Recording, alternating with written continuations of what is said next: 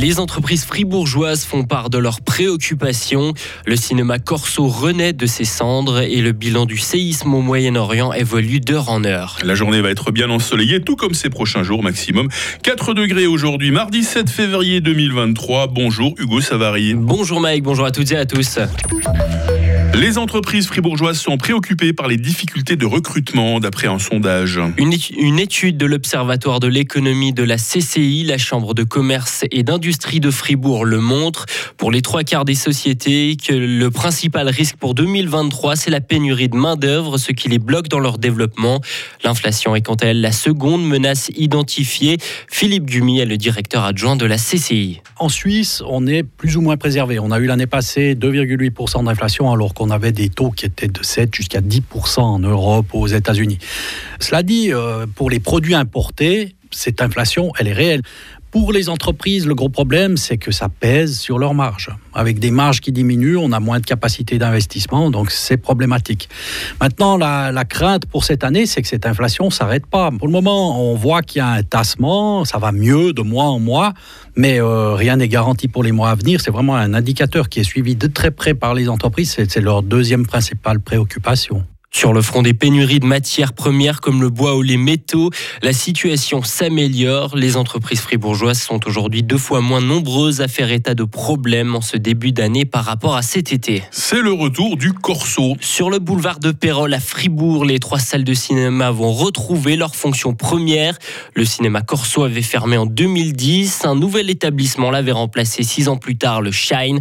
Christian Strelet est l'un des instigateurs du projet Kino Corso. On a vu les l'année passée et puis on a tout de suite décidé qu'il faut, essayer d'ouvrir ce lieu magnifique une année, une année et demie après, c'est-à-dire euh, à l'automne cette année, parce que ce sera trop dommage de laisser ce lieu qui a brûlé il y a deux ans, qui était une bar à chicha avant, euh, de laisser traîner ces lieux et puis pas ouvrir ce lieu euh, culturel au public fribourgeois. Le projet Kino Corso prévoit des diffusions de films, mais aussi des soirées de lecture, de performances ou des soirées DJ. L'armée au soutien des structures d'accueil de migrants. Le Conseil des États a donné son accord. L'armée suisse doit pouvoir soutenir le secrétariat d'État aux migrations jusqu'à fin mars au plus tard. La Suisse fait actuellement face à une arrivée massive de requérants d'asile. Le Conseil fédéral a donc décidé que l'armée mette à disposition 3000 places d'hébergement et près de 500 militaires. Le violent séisme qui a touché la frontière turco-syrienne a fait plus de 4300 morts et près de 16 000 blessés. 4800 bâtiments se sont effondrés dans la région. L'OMS, elle, craint que le nombre de victimes ne soit multiplié par 4 voire 5. Et le président turc Recep Tayyip Erdogan a décrété de son côté un deuil national de 7 jours. Et toujours dans la région, des combattants de l'État islamique se seraient échappés d'une prison syrienne. Ils auraient profité du séisme justement pour se mutiner et prendre le contrôle d'une partie de l'établissement. Environ une vingtaine de potentiels djihadistes auraient réussi à fuir de cette prison en zone rebelle. Des pompiers et des experts internationaux sont arrivés au Chili, Hugo. Ils sont venus en aide aux autorités afin de lutter contre les incendies qui ravagent le centre du pays depuis plusieurs jours. Les feux ont fait au moins 26 morts, des centaines de blessés et détruit plus plus d'un millier de maisons. La Corée du Nord va intensifier ses exercices militaires, décision prise en vue de la préparation à la guerre d'après les médias d'État.